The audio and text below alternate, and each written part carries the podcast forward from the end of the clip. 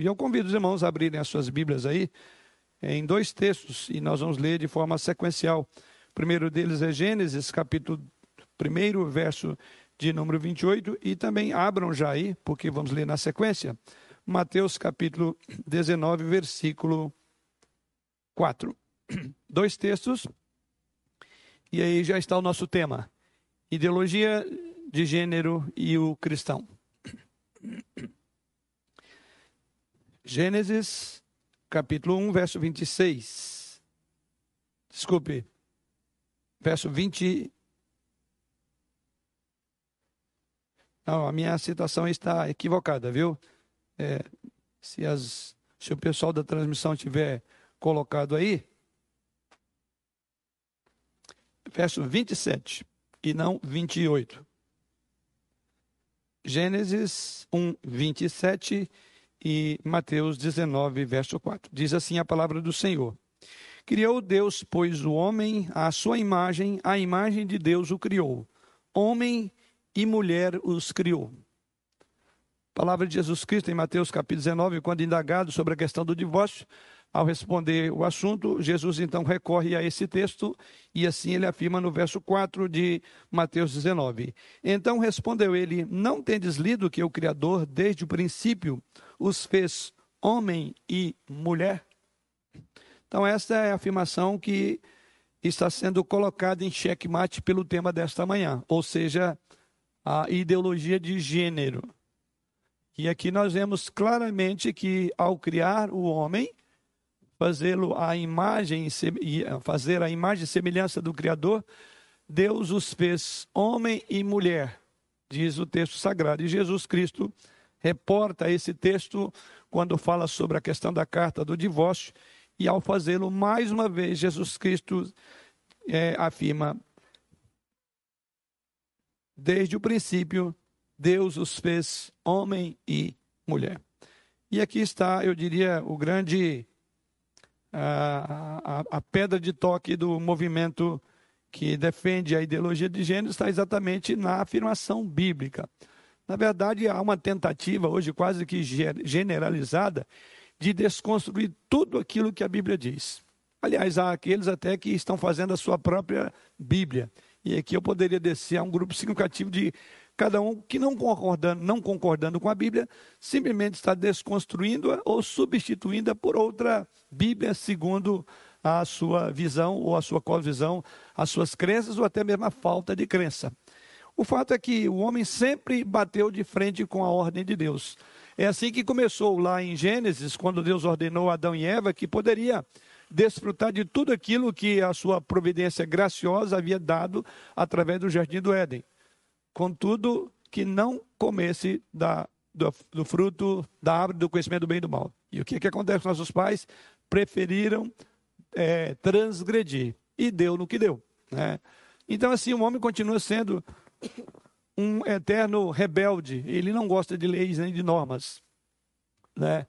É, acha que essas leis e normas elas, elas impedem a, o, o desenvolvimento do potencial que o homem tem. Então, tudo está livre, leve, livre, leve e solto. Em outras palavras, é uma tentativa que não é da agora, essa desconstrução do que a Bíblia diz. Está lá em Gênesis, né? Eva já quis seguir uma outra voz.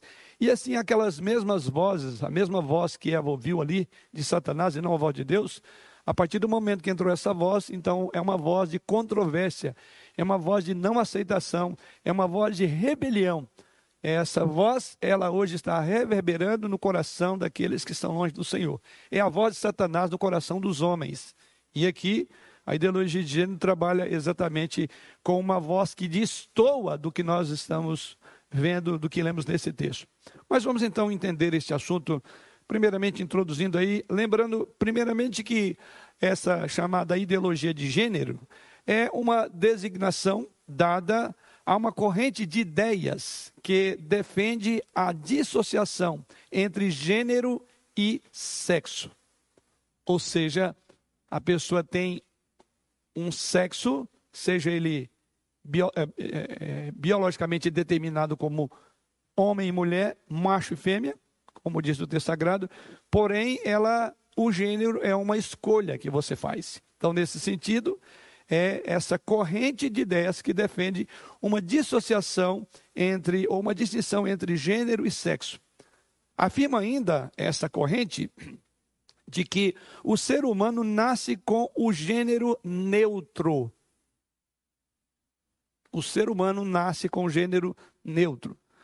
Nós sabemos que esse assunto, esse tema, ele tem ganhado nos últimos anos um apoio muito grande, seja ele por parte da própria sociedade, e aí vem os ativistas que trabalham esse, com essa finalidade, a mídia preponderantemente pensa assim, e os vários governantes é, do mundo hoje têm essa mentalidade.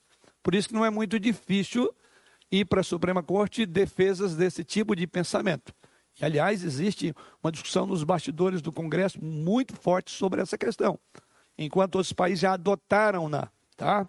Então, só para os irmãos terem uma ideia de onde nós estamos trabalhando e o, quão envol... o quanto que isso está envolvido em toda a nossa sociedade. Mas muitos cristãos, é curioso, é, não sabem exatamente o que é a ideologia de gênero. Não sabe a que fim ela se propõe. Infelizmente, alguém, outros é, parece que estão convencidos de que não há nenhum problema entre a ética cristã e a visão dessa ideologia de gênero. Acham que não há um problema, que não são coisas opostas. E eu digo isso porque, lamentavelmente, esse assunto já está dentro das igrejas. Tem sido defendido veladamente ou escancaradamente. Consequentemente, esses crentes não sabem se posicionar diante da ideologia de gênero, olhando à luz das Escrituras Sagradas. Então, o nosso tema dessa manhã visa exatamente dar alguma diretriz, uma, uma, uma ideia geral do que significa e como que nós, cristãos, devemos nos posicionar diante desse desse assunto. Então, daí o nosso tema, ideologia de gênero e o cristão. Então, a ideologia de gênero tem suas raízes em vários sistemas ideológicos. Eu quero falar rapidamente aqui, porque é, muito assunto, é muita coisa para pouco tempo. E por que, que ele tem as suas várias matizes, né? tem as suas várias raízes em vários sistemas ideológicos que antecederam? Né? Por quê? Todos esses movimentos deixaram algum tipo de resquício na nossa sociedade, as chamadas revoluções de séculos passados. E eu creio que os irmãos lembram, a semana passada, quem está aqui, quem nos acompanhou, o que eu falei que semana passada nós concluímos sobre a questão do empoderamento feminino e o papel da mulher cristã. Ok? Os irmãos lembram disso, né? E lembra que eu falei que aquele movimento ele ramifica em várias áreas, ele mexe com várias áreas. Pois bem, vou chegar agora a ele aqui. Então, dentre esses, essas várias revoluções ao longo dos séculos passados, então, um uma das principais, sem dúvida, é o marxismo, hoje conhecido como marxismo cultural, né? Por quê? É, e eu vou falar isso mais à frente, porque o conceito marxista é de impossibilidade de reconciliação ou de conciliação entre as classes. Não é possível conciliar, então é melhor você igualar todo mundo. Então, a ideia da ideologia de gênero, ela tem como sua raiz, né, exatamente a questão do marxismo e a influência, por outro lado, do feminismo o feminismo que defende essa ideologia, é, tentando impor de uma forma, eu diria, como a gente falou semana passada, totalitária, fundamentalista, as suas ideias sobre sexualidade. Então, é outra bandeira fortemente trabalhada pelo movimento feminista, marxismo e feminismo. Então, é aí que começa então ou o desenvolvimento do que hoje vemos tem aí, por assim dizer, as suas raízes nesses sistemas ideológicos que eu citei aqui. Tudo isso então culmina o quê? Essa mentalidade, seja marxista ou feminista, culmina numa reivindicação feita pela ideologia de gênero, de que qualquer diferença entre homem e mulher deve ser abolida. Isso está lá no marxismo, isso está lá no feminismo.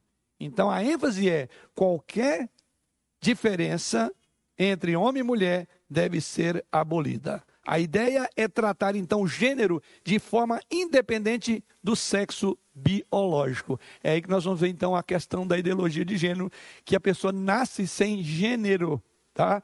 Então, por que exatamente o sexo ele é, é, o sexo é, biológico independe quanto ao gênero que você opta por viver, tá? ou até construir, ou passar pelos vários gêneros. Sendo que o sexo, nessa visão, torna-se é, irrelevante na determinação do papel que uma pessoa vai viver na sociedade. Então, se há algo que a ideologia de gênero mais apregoa, é que quanto ao sexo biológico que você tem, homem e mulher, isso é coisa de menor importância. O que importa é que tipo de gênero você vai se apresentar na sociedade. Ou seja, qual é o formato que você vai adotar para ser, ainda que no corpo masculino ser uma mulher ou no corpo feminino ser um homem. Então, a questão biológica, ela é relegada a segundo plano. Ela não tem importância. O que vale é que tipo de gênero você quer ser. OK? Então isso então nos é uma visão aberta, uma visão aqui é, introdutória sobre o que pensa, qual é, o que pensa não, é de onde é que surgiu esse pensamento, essa proposta da ideologia de gênero. E agora eu vou para o meu primeiro, minha primeira abordagem. Ou seja, o que a ideologia de gênero defende? Com base na, na, na definição colocada de forma muito sumarizada aqui, então já dá para ter uma ideia desse nosso primeiro tópico. Então, o que a ideologia de gênero defende? De acordo com os defensores da ideologia de gênero, existe uma diferença entre gênero e sexo, ou vice-versa, sexo e gênero, conforme coloquei na, na, na, na, definição do que seria. Sexo, segundo os defensores da ideologia de gênero, aponta para as determinações naturais e diferenças biológicas entre homem e mulher. E entende-se, por gênero, o papel que ambos, homem e mulher, têm a exercerem na sociedade. Exatamente aquilo que nós falamos. Uma coisa não tem nada a ver com outra. Uma coisa é uma coisa, outra coisa é outra coisa. É uma coisa você ter é, é, a, a, a sua estrutura biológica, genética feminina ou masculina. A outra é que gênero que você escolhe ser, não importa em qual corpo você esteja, se feminino ou masculino. Então, de acordo com a ideologia de gênero, o sexo não define o gênero de uma pessoa. É aí que está. O sexo não define o gênero de uma pessoa. Em outras palavras, apenas o sexo é determinado biologicamente. Já o gênero, não. Então, o sexo, esse sim, já é determinado biologicamente. Porém, o gênero, você que escolhe. Assim, um indivíduo que nasce biologicamente macho não seria necessariamente homem. O ser homem ou ser mulher, entre aspas, supostamente não seria algo biológico, mas social. É uma escolha que você faz. A sociedade, todo o conjunto ambiental e cultural, é quem determina o gênero da pessoa, seja por uma opção dela, seja por uma questão social. Esse conceito de ideologia de gênero fica bem claro. Aí vou citar aqui ah, nas palavras da feminista Simone Biavor. Biavor é, que citamos a semana passada naqueles várias ah, origens do movimento feminista. Olha o que, que ela diz. Abre aspas, palavras de Simone. Ninguém nasce mulher, torna-se mulher.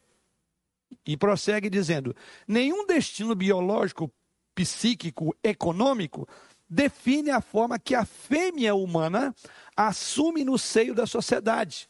É o conjunto da civilização que elabora esse produto intermediário entre o macho e o castrado, que qualificam como feminino. Então, na, na palavra dessa senhora feminista, ninguém nasce mulher, mas torna-se mulher. E ela prossegue dizendo que o destino biológico, psíquico, econômico, é, nenhum desses define o seu gênero. Mas é você como diz ela, você torna-se aquilo que você quer ser. Em outras palavras, na visão de Simone, uma mulher é definida não pelo sexo biológico com o qual ela nasce, mas pela construção da civilização.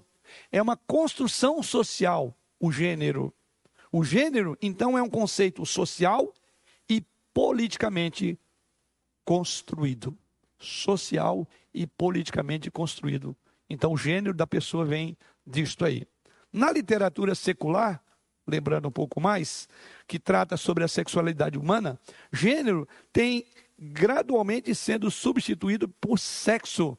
Aí é outra questão. A gente fala, ah, então, como eles mantêm isso como compartimentos distintos, né, separados, mas muitas vezes na própria literatura, quando você vai estudar a questão da literatura da ideologia de gênero, que trata da sexualidade, gradualmente, é, gênero está substituindo sexo. Ao invés de falar de diferença de sexo, as pessoas agora falam em diferença de gêneros. Não é mais diferença de sexo, mas de gênero. Ou seja, o gênero está tomando até mesmo aquilo que a ideologia de gênero diz que não tem nada a ver, mas já arvorou de tal maneira que é uma imposição que se é tratado, tem a ver com um gênero, como eu até coloquei antes. Não é tanto o sexo que determina, mas é o gênero que você escolheu ser. Mas então, qual seria então a origem do termo gênero? E como ele chegou a ser utilizado como substituto para sexo, conforme está na literatura? Conforme você olha na história, aparentemente foi o psicólogo sexista chamado John Money. Foi o pioneiro do uso de gênero no lugar de sexo. Em suas obras, ele diz o seguinte: abre aspas, o gênero é certo tipo particular de conduta do homem e da mulher. E depois desse sexista, é, veio um outro é, um psiquiatra chamado Robert Stoller e ele escreveu num livro chamado Sexo e Gênero, ele escreveu que o sexo é biológico. O gênero é o que cada sociedade a ele atribui. O sexo é biológico, mas o gênero é o que cada sociedade atribui a esse sexo. Portanto, a designação homem e mulher são plenamente flexível socialmente falando plenamente é, flexível. O que fica então claro nessa defesa da ideologia de gênero, irmão, é que ela prega um tipo de construção do gênero de uma pessoa desassociada do sexo biológico que ela nasce. São coisas separadas. E pendente do campo da subjetividade, porque cada um que define o que, que ela quer ser. Não importa a sua estrutura é, genética e biológica mas ela que define. Então veja que entrou aí no campo da subjetividade. Cada um escolhe aquilo que quer ser. Nesse ponto, fica então fácil de entender, aí sim, vamos entrar em outro momento, no chamado movimento homossexual.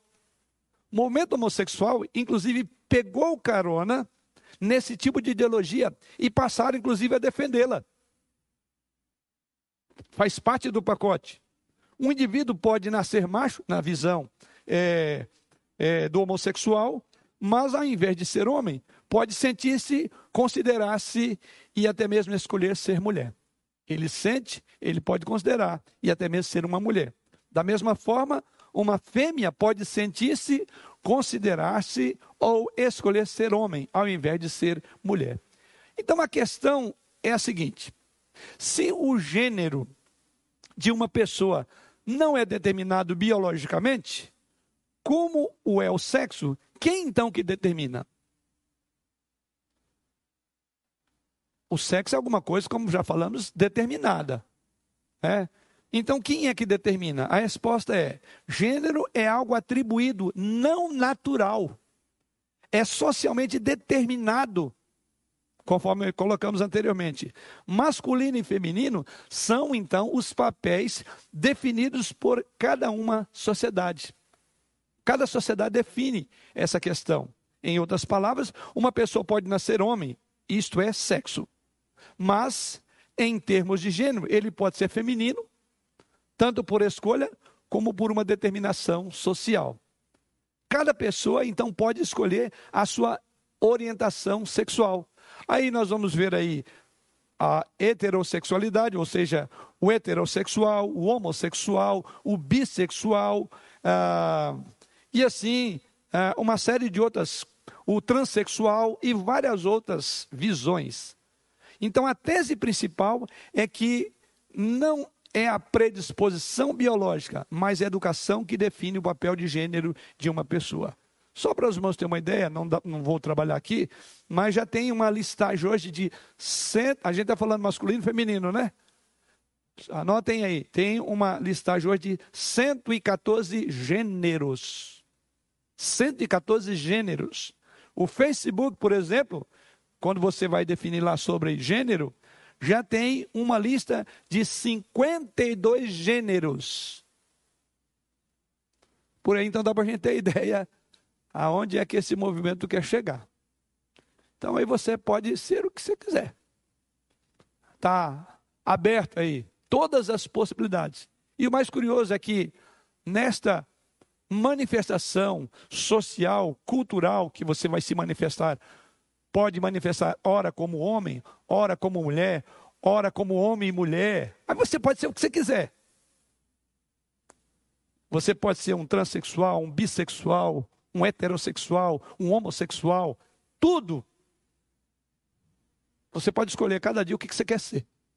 Veja isso é a proposta da ideologia de gênero, já que é uma construção social ou um, uma manifestação pessoal, uma orientação sexual que você segue. Já quer falar, João? Ah, não? Ele está coçando ali, não aguenta. Nem quer esperar o resto aqui da exposição, que está difícil, né? Sim. Bom, é, aqueles que me ouvem, aqueles que me conhecem pela voz, sabem que, quem eu sou. Então, dentro dessa ideia, eu posso ser branco. Mais ou menos isso. É? O, João está tá expandindo bem, tá Não, eu acho. É, eu já tive um desconforto referente a isso, né? E acho que eu fui fazer um formulário para um curso e lá estava perguntando é, qual, é, como você se define como assim? É. Como você se define? Não tenho como eu me definir, eu já sou feito assim. Né? E uma outra, referente à literatura que o senhor estava falando, eu cheguei a ver um comentário sobre uh, um exemplo, né? Ele gostou de viajar. Esse ele já sabe que é um sexo masculino. Né? Ou ela gostou de viajar. Sim. Então, hoje a literatura é assim: eles gostaram de viajar. É. Mas é uma pessoa só, mas está no plural porque é ele pessoa biológica masculino, mas ela na intenção do que ela quer ser feminino. Então não, não tem como definir o que é. Então coloca eles. Exatamente. Dizer, o, João, o João colocou na forma prática aqui o que, o como que isso já está inserido no contexto daquilo que a gente entende como normal. É, Existem alguns é, é, é repórteres que dizem é, bem-vindo, bem-vinda, e tem outras terminações também, sabia disso? É uma tentativa de desconstruir, e nós vamos ver onde é que isso vai chegar. Né? Por enquanto, a gente está só colocando aqui. Né? Ah, é, como o marxismo, a ideologia de gênero reivindica, então, a abolição, aí que está, a abolição de todas as diferenças de sexo e gênero. Abolir toda a ideia de sexo e gênero. Então veja que não é só uma questão de o modo como você quer ser, mas que é abolir a ideia sexual, de sexualidade mesmo. Né? Tanto na sociedade como na igreja. Para fazer essa visão marxista, ela precisa então de, de, desconstruir o que eles chamam de uma cosmovisão patriarcal perpetuada na cultura ocidental pela igreja cristã e a sua Bíblia. Lembra quando eu falei lá do movimento feminista, da sociedade patriarcal, aquela ideia, né? É, é, outro pensamento é subverter a dominação masculina presente e real na sociedade e a igreja, por meio de uma imposição de uma cosmovisão feminina, ou no mínimo, a visão é a abolição de todas as distinções claras entre sexos e gêneros. Sexos e gêneros, eu estou usando a linguagem deles. Vários gêneros, vários sexos. Pois bem, além disso, ah, aqueles que defendem a ideologia de gênero, eles apresentam uma grande variável. E aí, onde eu falei, hoje já tem uma listagem aí de 114 gêneros. O Facebook tem 52. Você pode optar como, como é que foi que você falou lá? O que é. É.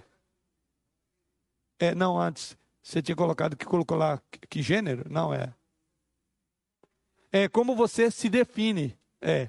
Então tá aí, ó. Para quem tem dificuldade de se definir, você tem já ah, catalogado 114. O Facebook você pode se definir pelo menos cinco, 52 possibilidades, ok? Mas isso também revela uma grande incoerência. E aí eu quero colocar é, para os irmãos perceberem o tanto que há uma certa é, é, é, é interesse, é, é, e conforme o interesse, a pessoa muda de posição.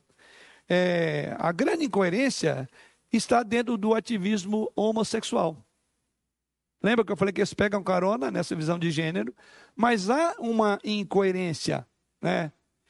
Porque nas décadas passadas, esse movimento, ele buscou o estudo genético uma, como uma forma de comprovação da sua gênese, da sua genética. Ou seja, eles queriam provar que existência que há uma existência do gene homossexual. Lembram? Não tem muito tempo não, que havia uma defesa que a pessoa já nasce com gene homossexual. Só que não conseguiu mudar o que a lei, a medicina, é, do que, que os estudos tratam. Ou seja, não tem como você. Então não há prova de que alguém nasce com gene homossexual. A ideia básica naquela ocasião desses, desses ativistas era de que o indivíduo nasce homossexual porque ele tem uma gene, o seu, um gene que já trata disso. Já com a ideologia de gênero, o ponto de partida é o de que ninguém nasce nem homem nem mulher. Então você não se agora estar brigando, porque isso não, não é possível, é impossível, né? Então, é, ou homem, mulher homossexual, mas você torna-se aquilo que você quer ser. Por isso que o movimento homossexual entrou fortemente na ideologia de gênero, porque agora eles não têm que defender aquilo que era impossível e que não conseguiram, que a pessoa já nasce com um, uma, um gene, um gene que é feminino ou masculino ou homossexual. Bom, isso então nos remete ao nosso segundo ponto. Né? Então, até aqui o que vimos é o que, que eles defendem. Tá? Agora, a minha segunda consideração no nosso tema é como fica a ética cristã e a ideologia de gênero. Eu disse na abertura aqui que muitos cristãos não conseguem ver uma uma dificuldade entre a ética cristã e a ideologia de gênero. A maioria pensa assim, pensa assim porque não compreende, não conhece, não estudou o assunto. Outros não conseguem enxergar. Fala, mas qual o problema? Então, nesse tom, nós vamos abordar a ética cristã e a ideologia de gênero. A ética cristã e a ideologia de gêneros, primeiramente, devemos deixar bem claro, não combinam, são antagônicas. Não há como você ter uma ética cristã e, ao mesmo tempo, aprovar, defender a ideologia de gênero. A ética cristã, por quê? Qual é o fundamento da ética cristã, irmãos? Aonde é que está fundamentada a nossa ética? Na Bíblia. É aquilo que Jesus Cristo disse: que tudo vai passar. Todas essas coisas vão passar, mas a palavra. Então nós nos firmamos na palavra que é infalível, que é inerrante, né, que é autori, autoridade autori, e autoritativa, né, ela é a palavra última, por isso que nós, é, é, a nossa fé e a nossa prática é fundamentada nas Escrituras, né? porque entendemos que ela é a última palavra em todo e qualquer assunto.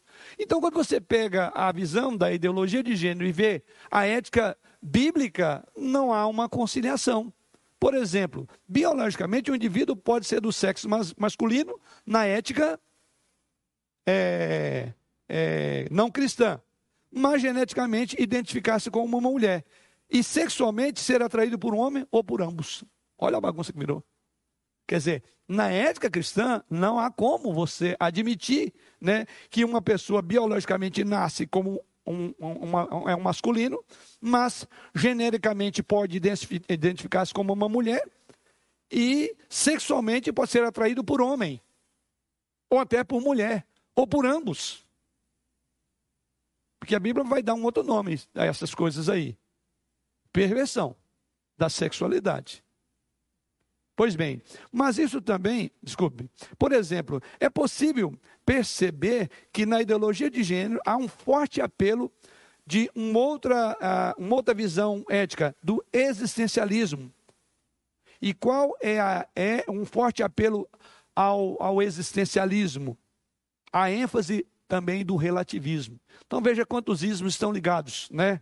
A ideia existencialista, o relativismo, a ética é, da, ideologia de gênero está fundamentada nessas visões. Valores morais e até espirituais não são vistos como absolutos na ética daqueles que defendem a ideologia de gênero. O contrário do que a palavra de Deus ensina. O certo e o errado são relativos ao entendimento, à interpretação, ao desejo, ao gosto de cada indivíduo. Se a experiência individual da pessoa for, digamos, boa, prazerosa, então ela é válida. Se não, não é válido. Tá? É exatamente isso que a ideologia de gênero defende. Como eu falei, você pode, inclusive, é, definir-se numa época por uma coisa e noutra época você vai para outro campo. Eu gostei disso, vou entrar por aqui, agora eu vou ser outra pessoa. É. Esse é o problema da ética. Né? É exatamente isso que a ideologia de gênero defende. Ou seja, cada indivíduo deve assumir o gênero que lhe dá prazer, que lhe traz satisfação. Então, isso já nos leva para outra questão, que é o hedonismo. Né? O prazer é, é, a, é, é, é, o, é, o, é o alvo último dessa pessoa. Então, se dá prazer numa época fazer tal coisa, ser essa pessoa, você será. Quanto à sua questão biológica, orgânica, não importa. Agora, como é que eu vou satisfazer isso? As minhas mais variadas formas e, e, e. Além disso, outro ponto importante é que a ideologia de gênero, ela traz a base egoísta de outros modelos éticos humanistas, como o hedonismo, como nós falamos. O construto social tradicional não serve, então, para os defensores da ideologia de gênero. Tudo que se choca com a ideologia deve ser desconstruído. Por isso que eles batalham e lutam contra a Bíblia e contra a igreja e contra crentes. Porque tudo aquilo que se levanta para dizer que não é por aí, então eles tentam desconstruir, subverter.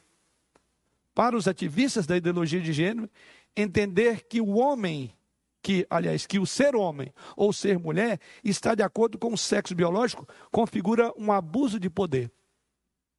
É interessante, né? Essa constituição homem e mulher, na visão deles, isso é um abuso de poder. Mas, por outro lado, a sociedade pode impor que tipo de gênero você tem que ser, ou você mesmo vai se submeter a um gênero que você quer. Por outro lado, a ideologia de gênero busca impor essa nova estrutura na visão de um mundo social, com regras, valores ditados por elas e que deve ser respeitada pela, pela sociedade. Sob pena de você ser acusado de quê? Se você não respeita isso. Isso é um preconceito. Tá? Isso é um preconceito. E há uma agenda é, muito forte dos ativistas para, principalmente, colocar tudo em forma de lei. Você está vendo quantas Quantos movimentos estão subindo com documentos e, e, e propostas para a Suprema Corte, para lei? Ou seja, isso aí sim nós diríamos que é uma imposição. Né? Você tem que aceitar isso. É, a visão, como, como, como dizem, né? o que não me agrada deve ser abolido, mas o que me agrada deve ser respeitado e seguido. A visão da ideologia de gênero é exatamente essa. É, deve ser respeito. Se me agrada, você precisa de respeitar, você precisa de seguir isso. Porque do contrário, você será taxado como alguém que vai na contramão. O propósito egoísta da ideologia de gênero é muito evidente. É a busca da satisfação e do prazer. Meu terceiro e penúltimo tópico. Quais as implicações dessa visão? Quais as implicações da ideologia de gênero? Você vai ver aí, querido, que a ideologia de gênero, ela traz consequências terríveis. Consequências totalmente incompatíveis com a ética cristã, que é fundamentada nas escrituras sagradas. O principal pressuposto da ética cristã é qual?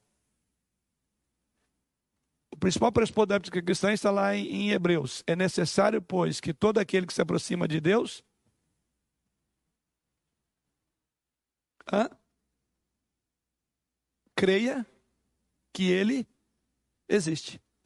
Então, o, a gente falou de qual é a cartilha da ética cristã, falando que as escrituras sagradas. Mas o principal pressuposto da nossa fé é crer que Deus é verdadeiro e que Deus existe.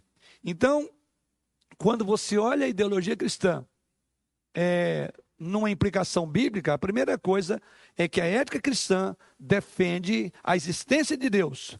E que tipo de Deus que a ética cristã nos apresenta? um igual a mim e a você? Não, mas um Deus que criou os céus, a terra, cuja vontade é revelada nas Escrituras, cuja vontade deve ser obedecida. Esse é o princípio da ética cristã. A supremacia de Deus, a existência de Deus, e não é um Deus qualquer, é um Deus supremo. Um Deus que estabelece normas, leis, padrões e valores.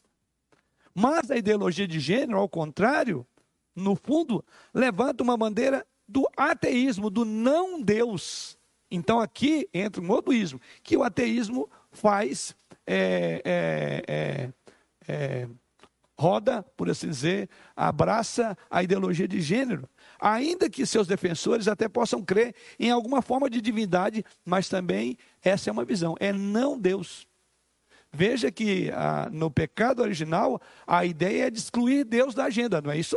Você será não alguém a obedecer Deus, mas você será como Deus. Faça Deus em você mesmo.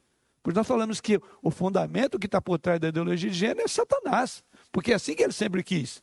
Ele não conseguiu até agora desconstruir a, a, soberania e supremacia e ordem de Deus. Agora ele vem tentando mesclar e confundir a cabeça com a ideia de que ninguém, a pessoa nasce sem gênero. Isso é um absurdo. Pois bem, a ideologia de gênero, então, ela tem uma bandeira do ateísmo.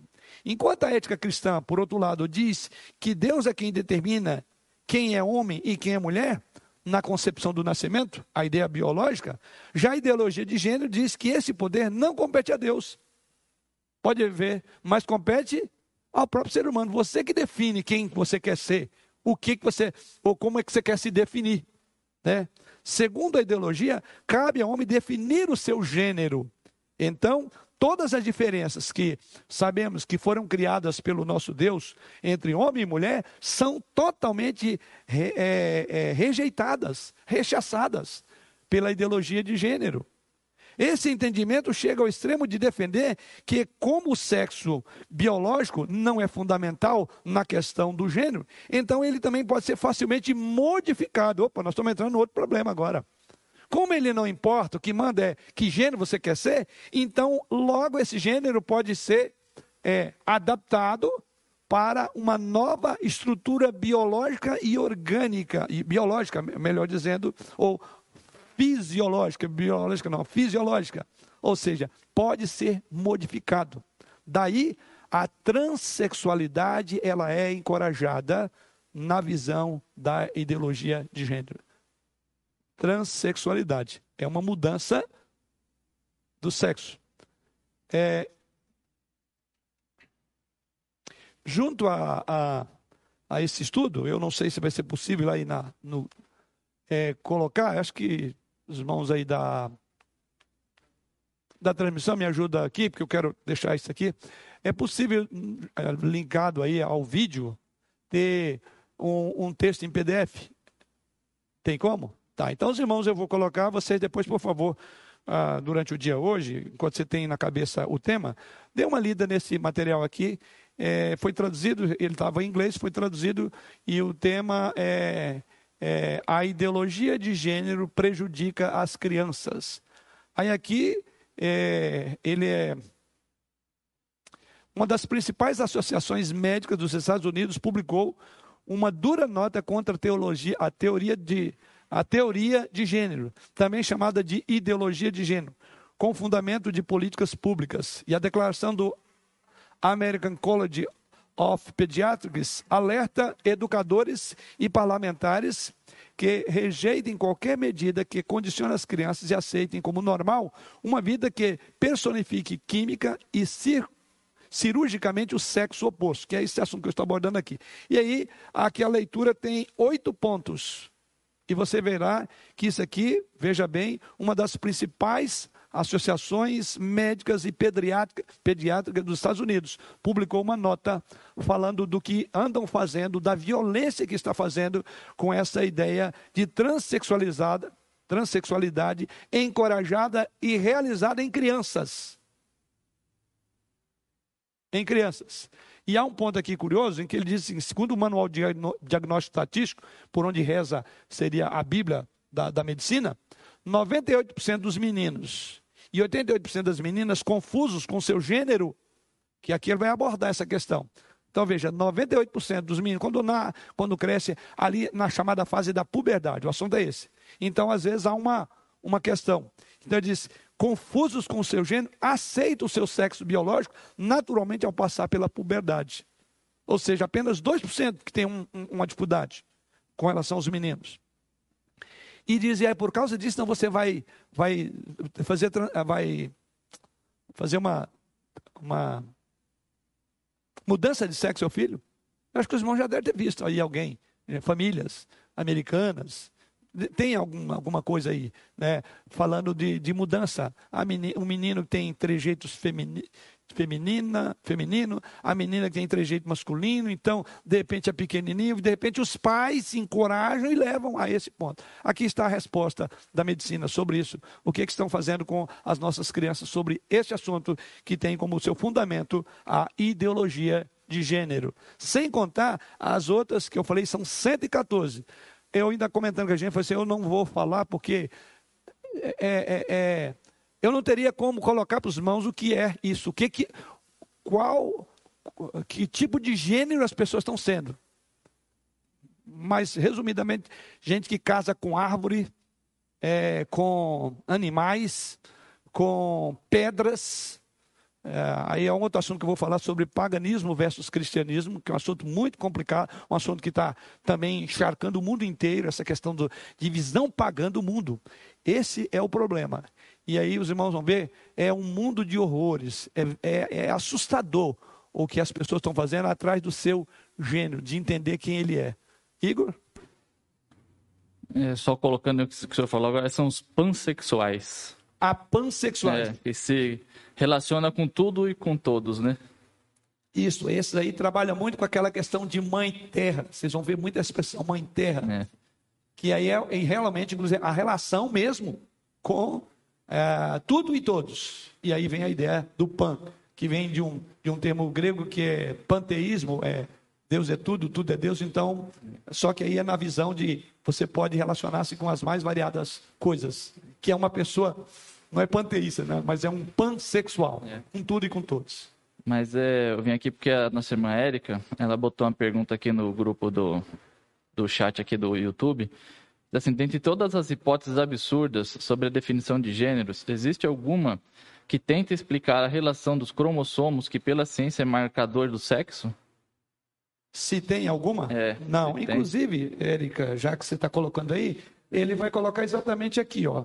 o primeiro tópico dessa, dessa, dessa matéria é a sexualidade humana é características biológicas binárias objetivas XY e XX.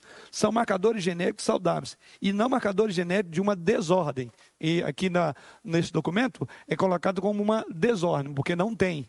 Que aí é onde entra a medicina para dizer, olha, é, é, não é, é, não há como sustentar é, não há como é, manter essa visão da perspectiva da origem de todas as coisas. Ou seja, a gente tem que dar a mão às Escrituras e dizer: é exatamente como Deus fez: macho e fêmea, homem e mulher. O Igor está já batendo uma foto aí para vocês acompanharem o documento aí, produzido por essa associação respeitada é, de, de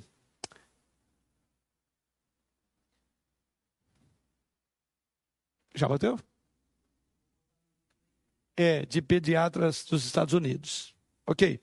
Bom, vou prosseguir um pouco mais. Então, as implicações é, são essa aí: é que não admite soberania, não admite a existência de Deus, não admite ordens dadas por Deus. Então, tudo tem que ser desconstruído. E aí, faremos por fim, dizendo que, inclusive, chega-se ao ponto de ser encorajada a transexualidade Quer dizer, a, o fator é, da ideologia é tão determinante, você inclusive pode mudar, com base nisso, sua, o seu sexo. E aí passa por uma série de violência ao corpo que está aí nessa matéria. Quanta, quanta violência tem sido feita ao corpo humano e as implicações disso a longo prazo. A gente poderia entrar aqui o índice de suicídio, o índice de doenças por causa de questão de hormônio, de câncer que é dado em pessoas assim, não sei se, se é dez vezes mais do que o normal. Enfim, é aquilo que as escrituras diz lá, recebendo em, seu, em si mesmo a merecida puni, punição do erro. A medicina está comprovando que quem mexe, mexeu numa caixa de marimbondo. Há uma série de implicações que essas crianças é, transexuadas vão ter e vida curta e uma vida de muitas dores, muitas complicações. Vamos lá. Além disso, os ativistas da ideologia de gênero alegam que a Bíblia é sexista. Para eles, as escrituras pregam a opressão do domínio masculino sobre o feminino. Então, assim, dizem que esse modelo patriarcal, é, defendido pela igreja cristã com base na Bíblia, influenciou a sociedade e deve ser abolido. Então, por isso que aí um ativismo é, contínuo contra é, a Bíblia e contra os cristãos. É, é porque é, eles querem fazer silenciar uma voz que se opõe a isto. Consequentemente, a ideologia de gênero também ataca ferozmente a instituição família, que é a base de todas as coisas. Deus criou homem e mulher. Mas da ideologia de gênero não existe homem e mulher, não existe macho e fêmea. Veja então que a implicação é que eles estão entrando exatamente onde entra Deus. Eles estão atacando exatamente o conceito de Deus. Então a ideologia de gênero busca reinventar o casamento, essa é outra questão. Eu falei aqui de pessoas casando com coisas né, inanimadas. Então procura reinventar o casamento né, de acordo com a própria ambição pecaminosa. Se a pessoa tem um desejo de relacionar-se com tal coisa, ele vai casar. E tem, inclusive, casamento de pessoas com cachorro, com papagaio, uma série de coisas. Eu falei, eu não quero descer aqui porque é, é tão difícil, é, é, não é palatável nem falar. Mas é uma coisa assustadora. Isso já é comum em vários países, em especial na outra América. É, então, o modelo de casamento heterossexual, conforme o padrão bíblico, estabelecido nas Escrituras, ele torna-se sem sentido. Ele não é incentivado, não é encorajado e não tem sentido um casamento heterossexual. Conforme o que é definido pela ideologia de gênero, todas as diferenças é, chamadas diferenças sexuais criadas por Deus e de acordo com a Bíblia devem ser abolidas. Por outro lado, não é difícil de perceber que a instituição de família e os valores é, de uma sociedade é, moralmente é, equilibrada são completamente desfeitos e desafiados com a proposta da ideologia de gênero. Da mesma forma, não existe mais certo e nem errado neste assunto. Bom, certo e errado da perspectiva de lá, mas de cá é errado defender uma teologia bíblica ou defender o heterossexualismo. Veja como é dois pesos, dois pesos, duas medidas. Não é errada a concepção, não vale tudo. Desde que esse tudo não significa ser heterossexual e ter uma cosmovisão bíblica e cristã. Por quê? Porque nós falamos que há um problema de um contraponto à ética cristã. A ética cristã, ela não é só desafiada, mas ela tem que ser desconstruída. Não pode admitir a ideia da ética cristã. A ideologia de gênero, então, representa, no fim das contas, um ataque severo, um golpe terrível com relação à teologia bíblica ou à cosmovisão bíblica, e ela é uma defesa da cosmovisão pagã. A ideologia de gênero tem o seu fundamento grande como uma cosmovisão pagã. Mais à frente, vamos falar sobre paganismo versus cristianismo. Não há dúvida sobre o fato de que muitos países as mulheres têm sido abusadas, têm sido oprimidas, humilhadas, escravizadas. Lembra quando eu falei o primeiro movimento lá, que era direitos iguais, a mulher ter valor, falando sobre o feminismo ainda? Semana retrasada, não há dúvida, e concordamos plenamente nisso, que a origem, né, o que deu ocasião, estava correto. E aquelas que pensavam estavam na forma correta. E fizeram ali um manifesto contra isso. Né? Mesmo nas culturas mais civilizadas, hoje as mulheres continuam sendo abusadas, espancadas por seus maridos. Aliás, a gente vê aí falando do, do, valor da mulher, a importância da mulher, e parece que cada dia mais os crimes bárbaros vêm acontecendo dentro das, das casas. Até um dia, um tempo desse, eu e a minha esposa conversando, falando, nossa, parece que, uh, parece que é uma, uma, uma revolta, uma, uma resposta a tanta publicação, parece que os homens estão ficando mais violentos. Não, é porque hoje a mídia tem, tem é, é, divulgado mais. Essa criminalidade sempre, criminalidade sempre existiu. Mas o fato é que há realmente uma guerra de sexo. A ideologia de gênero, contudo, não se contenta em apenas fazer é, justiça ao direito das mulheres. A ideologia de gênero, ela deseja a subversão. Ela deseja a reversão dos papéis tradicionais. A ideologia de gênero, ela na verdade deseja a abolição de todas as distinções entre homem e mulher, até mesmo a identidade biológica de uma pessoa. Esse é o ponto da implicação da ideologia de gênero. Mas antes de passar para o outro e último tópico, o Igor tem algo a falar. Sim. É, primeiro eu já coloquei esse documento aí no, nos grupos da igreja. Quem quiser depois dar uma olhada lá, já botei em PDF esse documento que o senhor ah, colocou tá. aí. É, com relação a essa questão de ideologia, uns dois anos atrás, não, tive meio perdido no tempo, acho que uns três anos atrás, lá na Escola das Crianças, a gente teve uma palestra. Um... Ele é. Rapaz. Bom, o nome dele é Gilson Biondo. Ele trabalha em Osasco, ele é assistente social de Osasco. E ele deu uma palestra sobre ideologia de gênero. E dentro dessas centenas de ideologia de gênero. Ele falou como ele é assistente social, né, mexe muito com a questão infantil. Ele falou que tem uma que a ele particularmente preocupa muito, foi até a minha esposa que lembrou a Vanessa, é a questão da pessoa ser uma, um adulto formado, homem adulto, só que ele, o gênero dele é infantil. Então ele é adulto, é heteromasculino, só que ele é infantil. Então ele se relaciona somente com crianças. Aí, além de todos os problemas, ainda abre a porta para pedofilia. pedofilia. Aí você não pode julgar a pessoa por pedofilia, porque ele, o gênero dele é infantil e ele se relaciona somente com crianças. Uhum.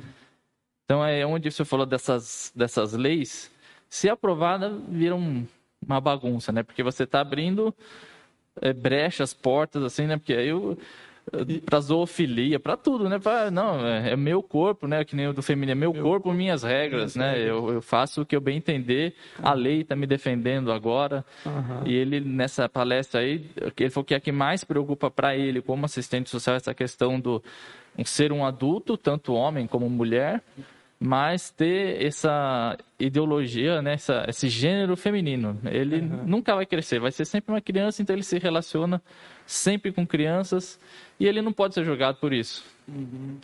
Então, os irmãos viram aí que, é como eu falei, quando a gente vai descer os pormenores dessas várias, é, o que você, como você se define, eu me defino como qualquer coisa, dentre elas, então, a pedofilia não poderá mais ser, é, é, é, é não é um crime.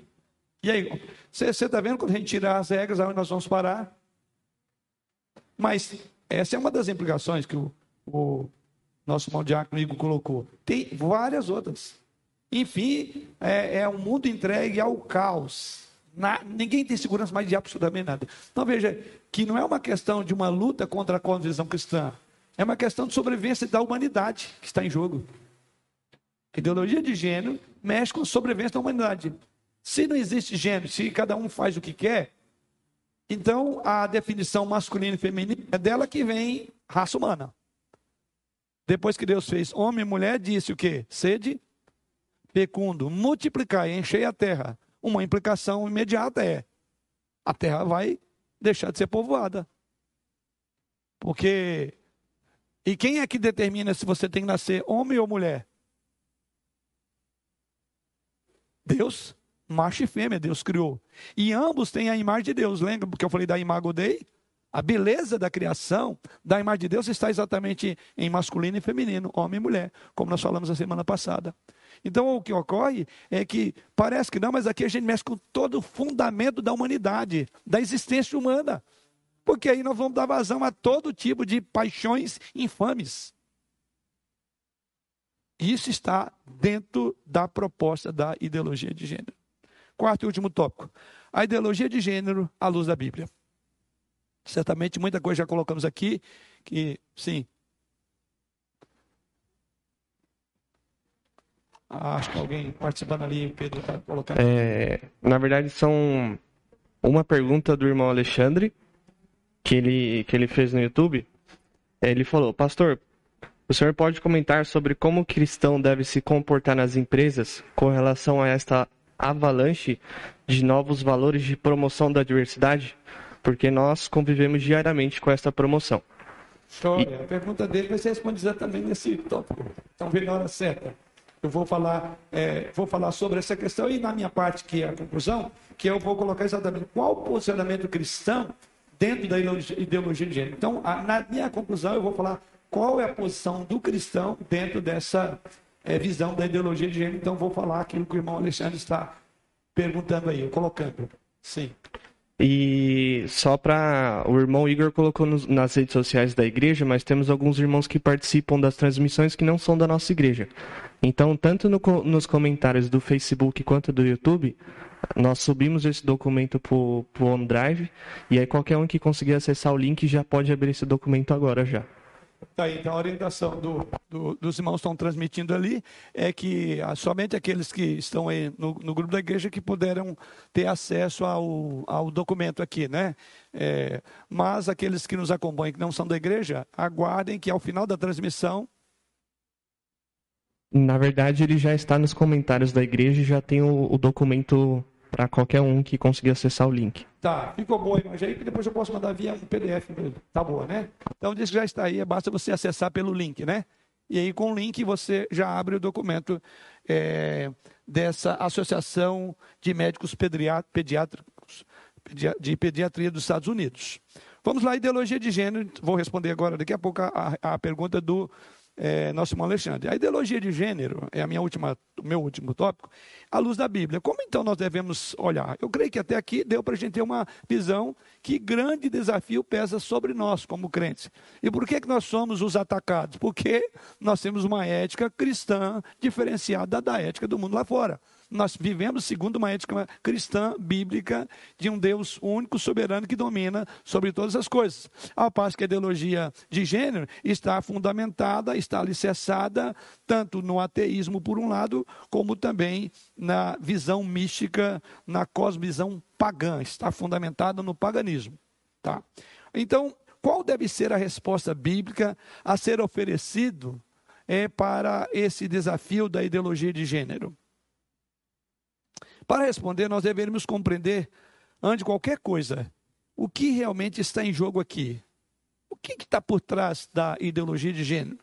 A ideologia de gênero, irmãos, grave bem, ela lida com pontos fundamentais da fé cristã, tais como ela lida com criação, ela lida com família e ela lida com igreja, onde está fundamentada a nossa fé. Então a ideologia de gênero ataca esses pilares. Ataca a criação, porque lembra Jesus Cristo? No princípio não foi assim. Deus criou homem e mulher.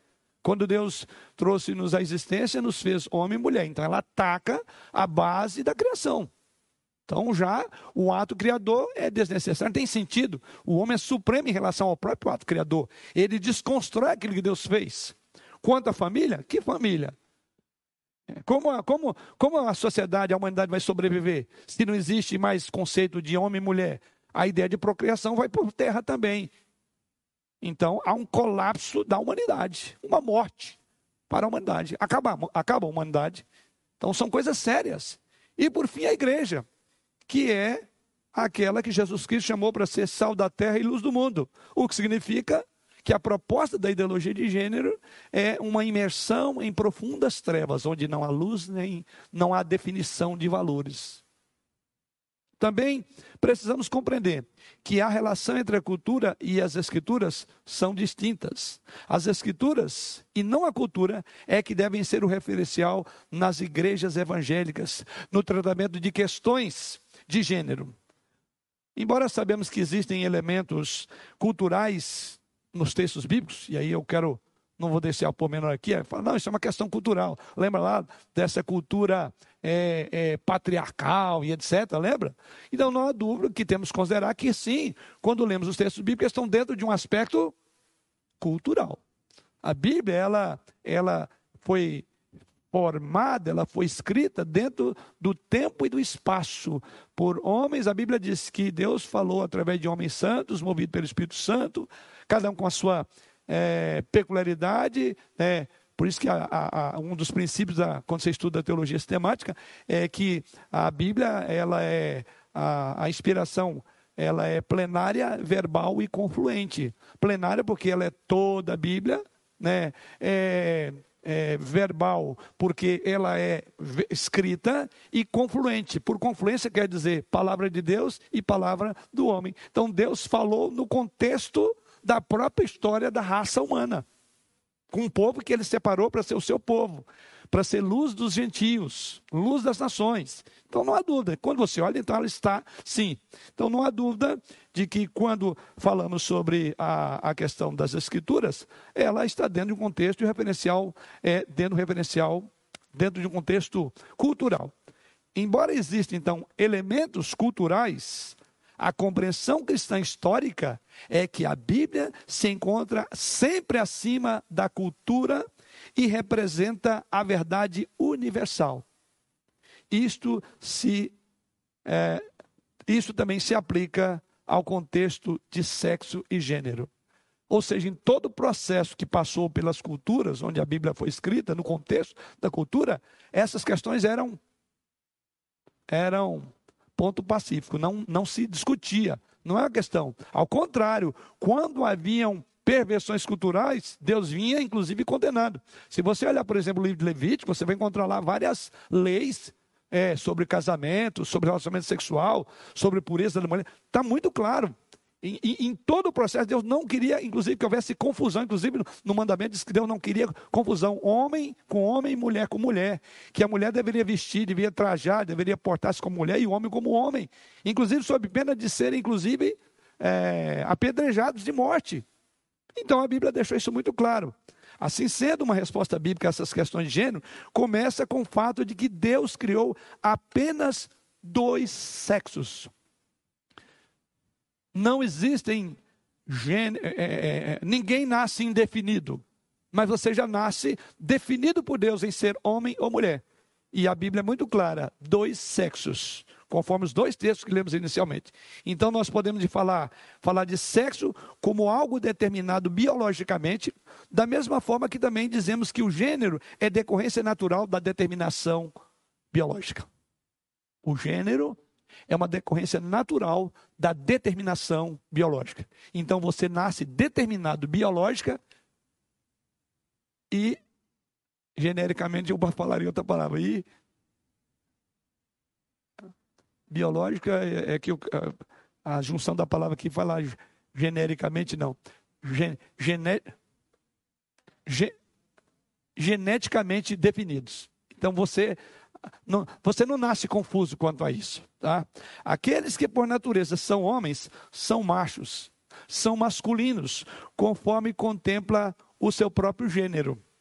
O mesmo se aplica às mulheres. Também podemos afirmar que o gênero, compreendido com a autoconsciência sexual de uma pessoa e o comportamento social dele ou dela, é bíblica e não socialmente determinado, embora as culturas possam diferir acerca dos papéis tradicional. Aí é outra questão. As culturas podem diferir a respeito do papel tradicional do homem e da mulher. Mas ah, Deus não nos faz confuso. Não há como falar ah, das, de, de, de, da, da, ideologia de gênero sem recorrer ao que a Bíblia diz. É, o pastor é, Hernandes Dias Lopes diz o seguinte: que Contra a ideologia de gênero, devemos apresentar a teologia de Gênesis. contra a ideologia de gênero, apresenta a teologia de gênero. A teologia de gênero é muito clara. Simples assim: macho e fêmea, homem e mulher. Essa é a teologia. Ou seja, a Bíblia não deixa dúvida alguma. Ela não deixa abertura para você imaginar ah, como é que você quer ser, como você quer se apresentar socialmente ou até é, seus desejos sexuais. Deus, diz as Escrituras lá no verso 27 de Gênesis 1, criou homem e mulher. Biblicamente, então, é impossível, outro ponto importante, separar o gênero do sexo. A ideologia de gênero faz isso. Biblicamente é impossível separar o gênero do sexo. Na ideologia do gênero é uma suplantação do gênero sobre o sexo. Até mesmo uma exclusão do sexo a partir de uma ideia do gênero. Ok? Se o sexo é determinado biologicamente, o gênero é uma decorrência natural do sexo, que já foi determinado na criação. A Bíblia não faz nenhuma confusão em relação a isso. Ela é muito clara e precisa, de Gênesis Apocalipse, passando por todo o processo cultural. Em momento algum ela deixou dúvidas sobre isso. E ao contrário, quando existiram manifestações humanas de tentar mudar isso, é aquilo que Paulo disse. Deus então fez o quê? Romanos 1. Entregou essas pessoas a todo tipo de devassidão. E mais também vão receber em si mesmo a merecida punição do erro. A Bíblia, inclusive, diz: quem tenta mudar o que Deus fez, vai sofrer. Né? Pela mão divina. Tá?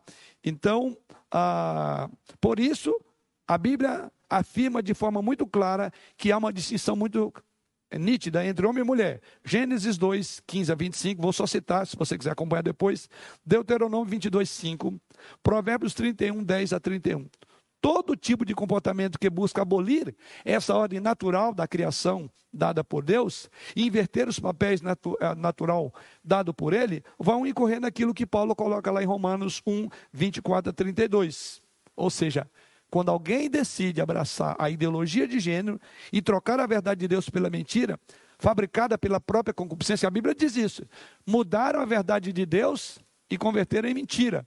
Então, a ideologia de gênero é uma mudança da verdade. E verdade só tem uma, de Deus. A ideologia de gênero é uma mentira. É isso que a Bíblia diz.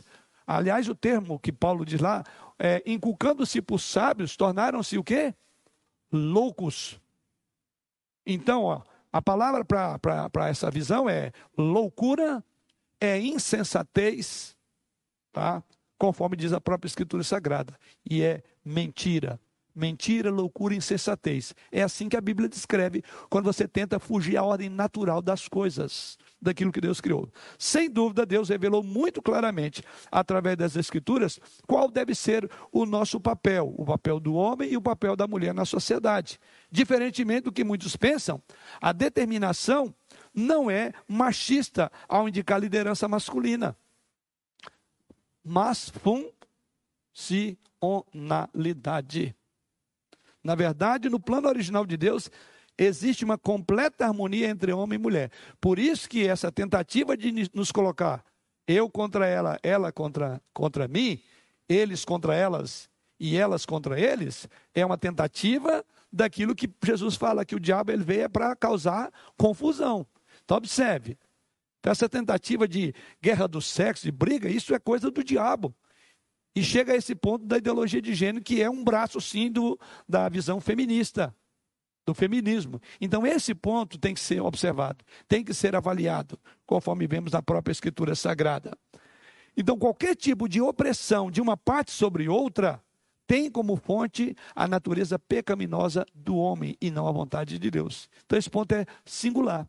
Então, essa guerra, o problema nosso, não é com a nossa origem, não é com o nosso Deus que nos criou, mas é o problema do pecado. E isso está bem claro logo no início ali da narrativa bíblica.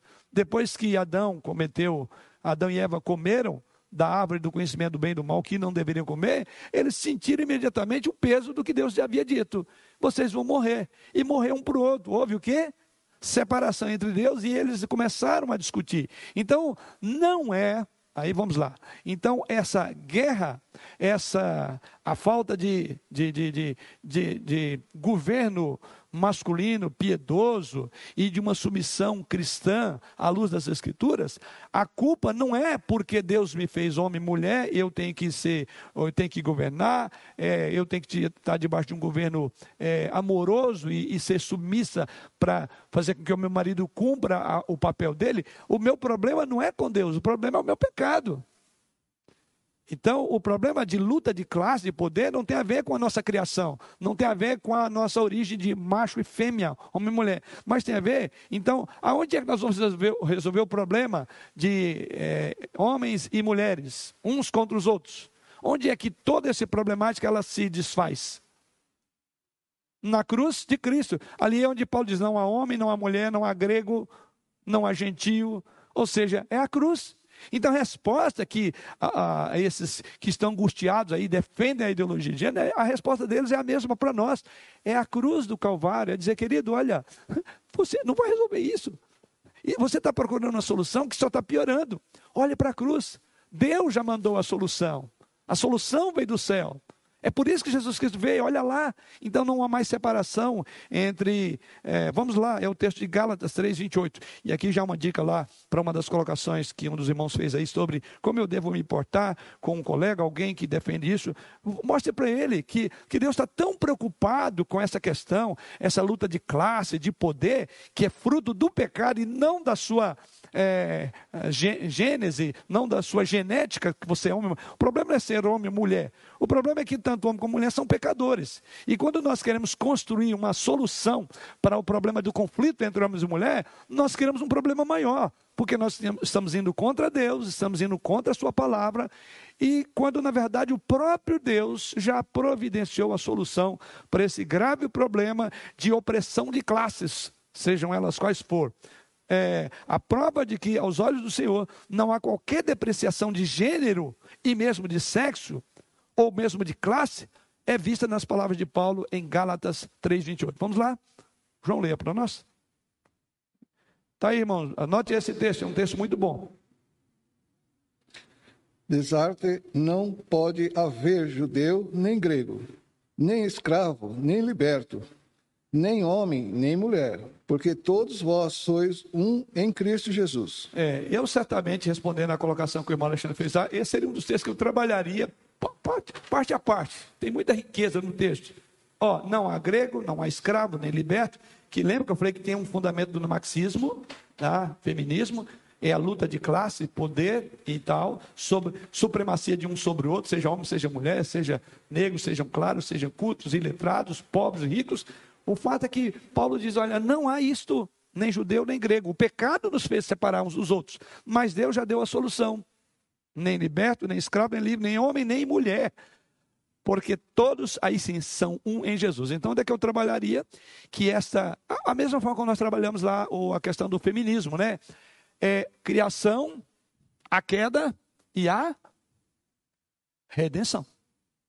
A redenção para a mulher, para o homem, para o transexual, para o homossexual, para o que defende a ideologia, a redenção.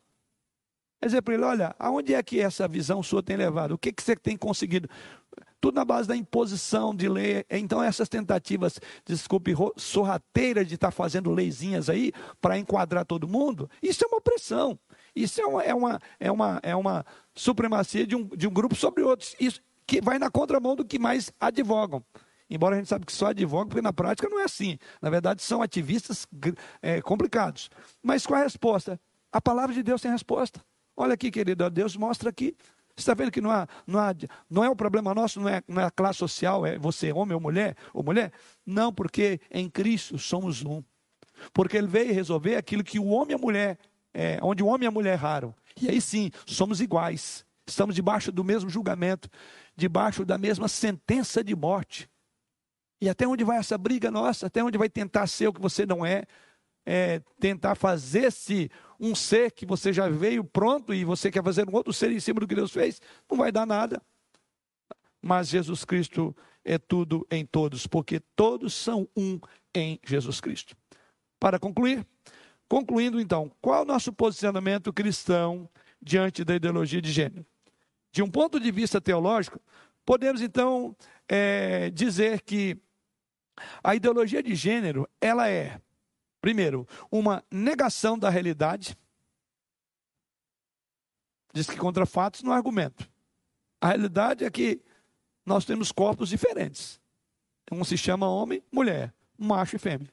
Então a ideologia, de a ideologia de gênero, ela é uma negação da realidade, e isso não é por força de lei que ela vai mudar. Ainda vão continuar nascendo homens e mulheres. Isso é, está lá na nossa genética. O DNA nosso vem assim, pronto. Então, é uma negação da realidade, é uma negação da verdade, porque Paulo diz que transformar a verdade de Deus em mentira é negar a verdade, e por fim, é uma negação da autoridade. Autoridade das Escrituras Sagradas. É a primeira parte da nossa conclusão.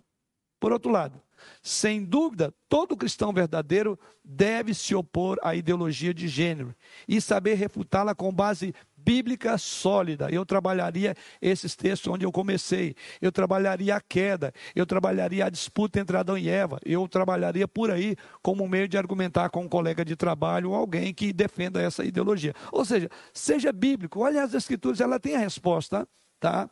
Os cristãos então devem falar da ideologia de gênero, mostrando como ela é contrária às escrituras.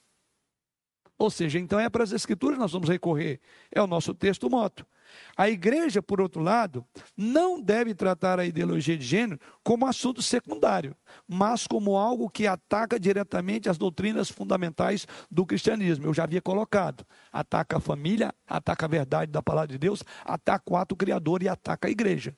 Então não é como a igreja permanecer neutra, é uma batalha, é uma guerra. Aliás, a batalhar pela fé é a nossa mística denominacional. Não há trégua para presbiterianos, não há trégua para presbiterianos conservadores.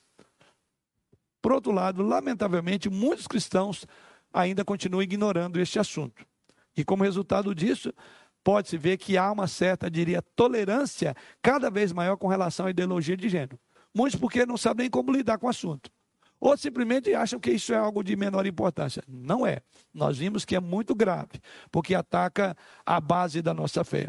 É possível identificar, até mesmo dentro de algumas comunidades cristãs, o reflexo da ideologia de gênero. Nosso irmão colocou lá no ambiente do trabalho. Mas você vê muitas vezes reflexo em algumas igrejas.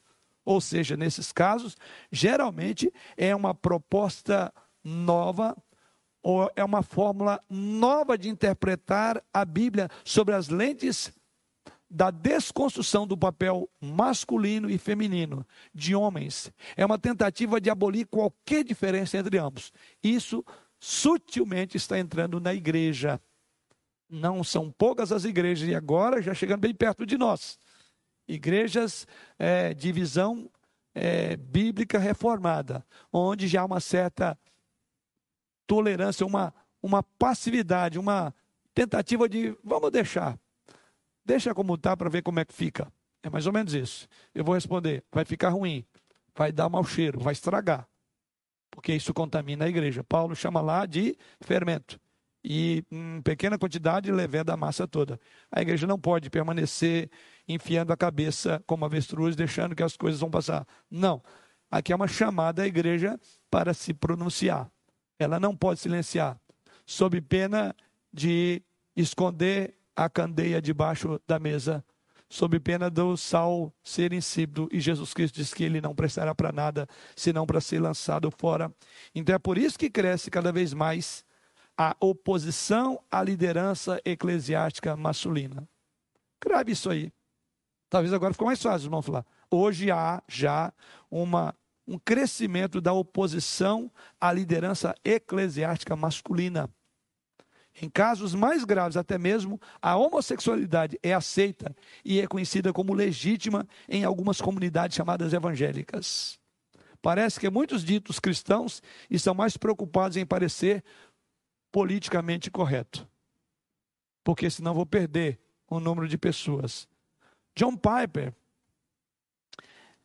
é, falando sobre essa ideia de politicamente correto, John Piper é, disse que é impossível ser um cristão verdadeiro, comprometido com a palavra de Deus e ao mesmo tempo ser politicamente correto. não dá para ser politicamente correto. Como eu falei, porque tem um braço e uma força do próprio Estado por trás desse movimento. Basta ver a chamada judicialização. E como é que, como é que sai de lá? Geralmente, ok, ok, vamos defender a minoria, ainda que asfixiando a verdade. É, é, então ele diz: não há como ser cristão e ao mesmo tempo politicamente correto. E por que que John Pipe diz isso? Porque o evangelho jamais será uma espécie de produto agradável. O evangelho jamais será alguma coisa que vai se adequar à natureza pecaminosa do homem. O evangelho ele é confrontativo. É a verdade de Deus contra a mentira do homem. Seja Deus verdadeiro e todo homem mentiroso, como diz um livro. Parece? Então, na verdade, o evangelho ofende o pecador, a menos que ele seja regenerado pelo Espírito Santo. Porque é uma nova criatura. Aí nós pensamos nas coisas que são de cima e não nas que são da terra. Então, esse essa modo de pensar da humanidade, que é chamada essa cosvisão, ela é diametralmente contrária à cosvisão bíblica. Então, por isso que o evangelho sempre vai mexer. Mas louvado seja Deus, que é assim que ele mexeu com cada um de nós e nos trouxe ao entendimento que hoje temos desse, desse assunto. É, uh, Augusto Nicodemos, ele fala sobre é, a ideologia de gênero e ele defende que, diz ele lá, as comunidades cristãs deveriam então preparar, falando dessa questão, uma liderança masculina consistente e bíblica ao mesmo tempo, elas deveriam buscar fortalecer o ministério feminino e providenciar as condições necessárias para homens e mulheres para que eles aprendam sobre masculinidade e feminilidade à luz das Escrituras. Aliás, nossa, nossa, nossa sociedade de homens sempre eu indico livros nessa área. Pode observar. Já indiquei um outro agora. O ano passado nós estudamos. É, é, deu um branco aqui. Estudamos o ano todo assim como as mulheres adotam em seus livros, né? O homem bíblico, né? É, agora eu indiquei o outro na mesma linha. Por quê? Não é à toa, estou defendendo já a minha indicação lá para o grupo dos homens. Pode ver porque que eu indiquei livro, aquele porque eu acho que isso precisa estar muito claro na nossa mente. Masculinidade e feminilidade à luz das escrituras. Devemos advertir os crentes que aprendam mais sobre esses temas. Os pastores devem pregar e ensinar mais sobre isso.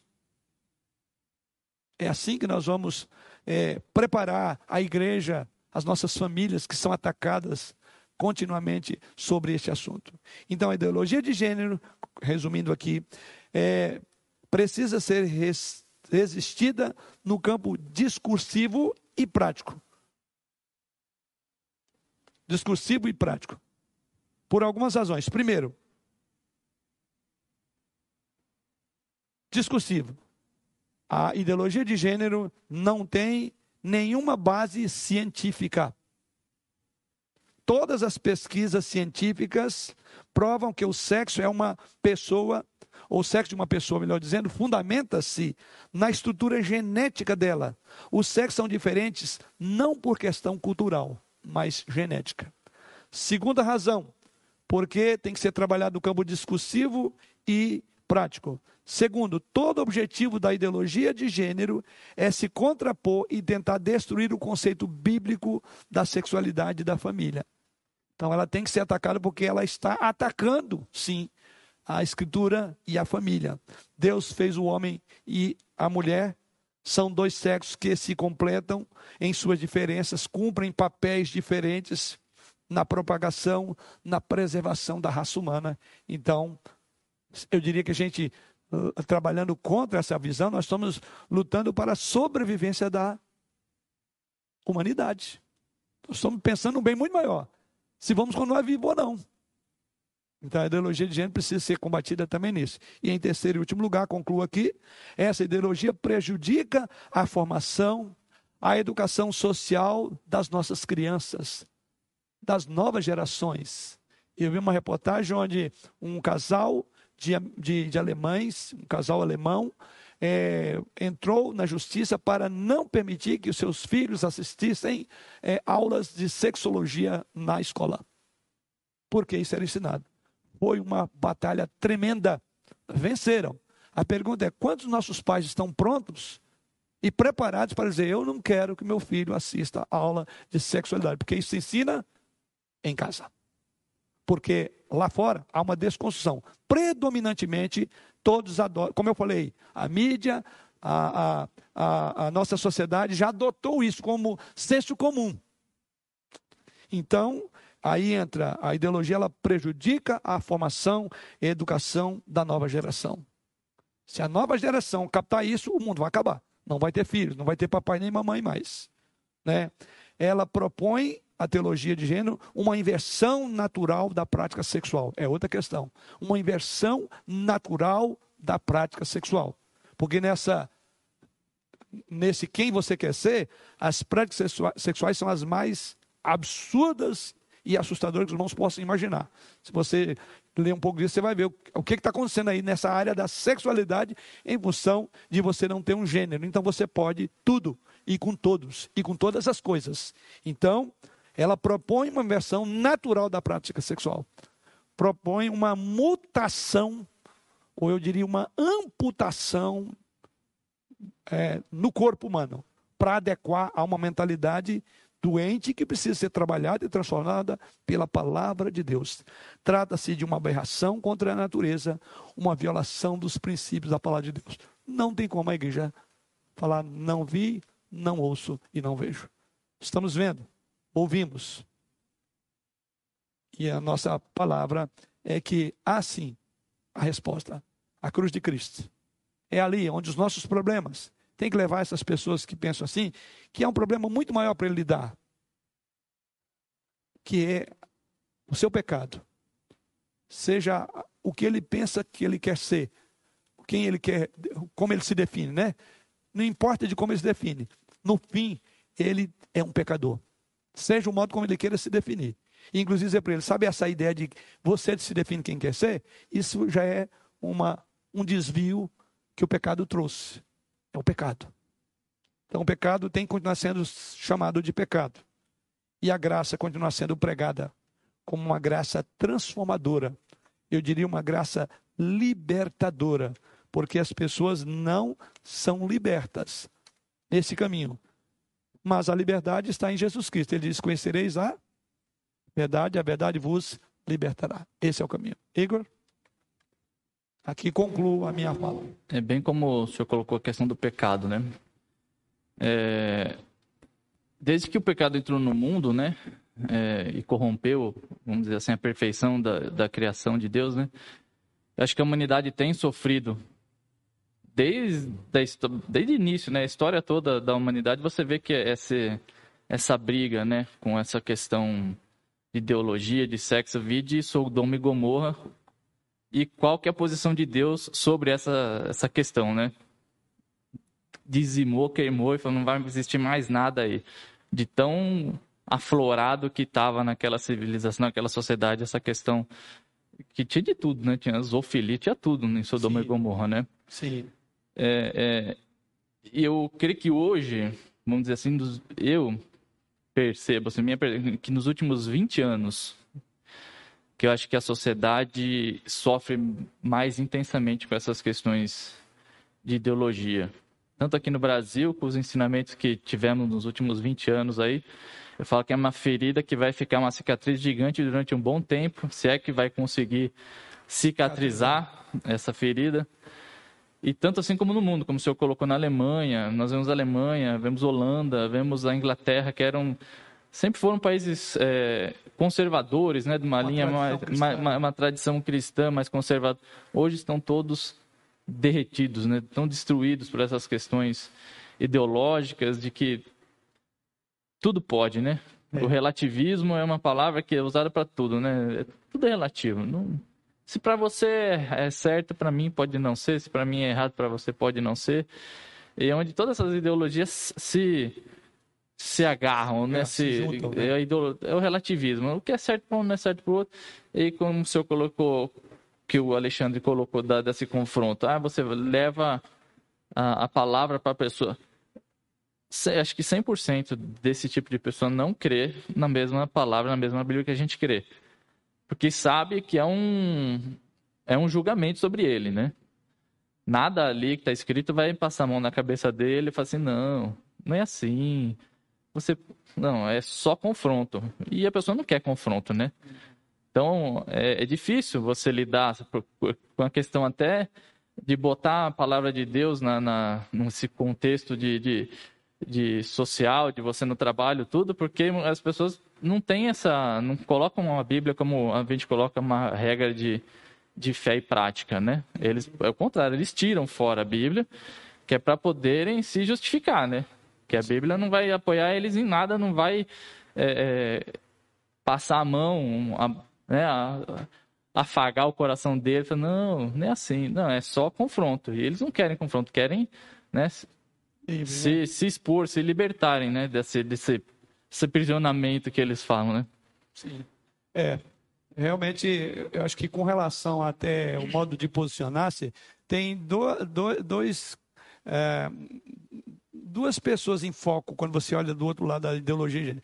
Tem o ativista, esse é aquele que está fazendo leis, criando, ele tem um plano. Esse eu diria que são os instrumentos mais poderosos que o inimigo tem usado para criar a mesma coisa, né? É, e tem aqueles que estão confusos, que estão com dúvidas. E o pecado gera uma série de dúvidas, né? Porque a verdade só a verdade para libertar. Então, eu diria que, é, dependendo de com quem você fala, o tipo de linguagem vai ser diferente. Um é numa visão apologética, e numa defesa veemente, contundente da fé. O outro, você faz da mesma forma, de uma forma amorosa. A Bíblia chama isso de confrontação amorosa. Porque a Bíblia ela não apenas aponta o erro, mas ela coloca nos lugares e diz qual caminho. Então, você não deixa a pessoa então aí, e aí não há dúvida, qualquer crente tem a resposta para essas angústias que as pessoas têm. Onde você criou isso? De onde que nasceu isso? Aí tem uma série de fatores que não vai, não vai dar para entrar, porque nós temos, o tempo já foi.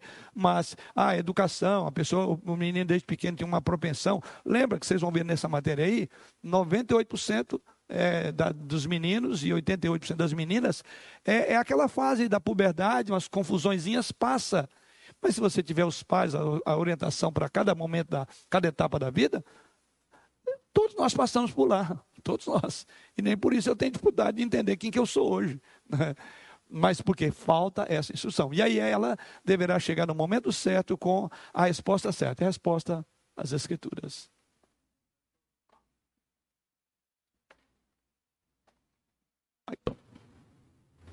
É um processo ortopédico, né? Como o senhor já colocou Sim. em outras palestras, né? Você tem que quebrar, colocar no lugar, Isso. engessar e aguardar, né?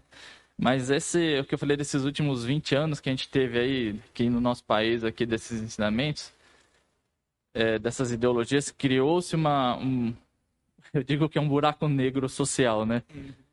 Que você tem, por mais que, que eu tive a graça dos meus filhos estudarem numa escola teoricamente cristã, né?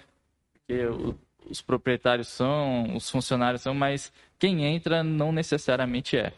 Então você tem tem muitos desses ensinamentos que a escola não não deixa que se é, seja ensinado, né? nada, mas tem entre os alunos e é. isso vai vai entrando na, na, no, no, na concepção, no dia a dia, da, tanto é que você fala alguma coisa, mas não pode falar isso. Uhum. É o sim, sim, não, não, né? É o é ou não é. Não tem esse ah. Como, como falei, não dá para ser politicamente não correto. Não dá para ser politicamente correto. Aí você cai naquilo lá, né? Você é um preconceituoso, você é um isso, você é um aquilo.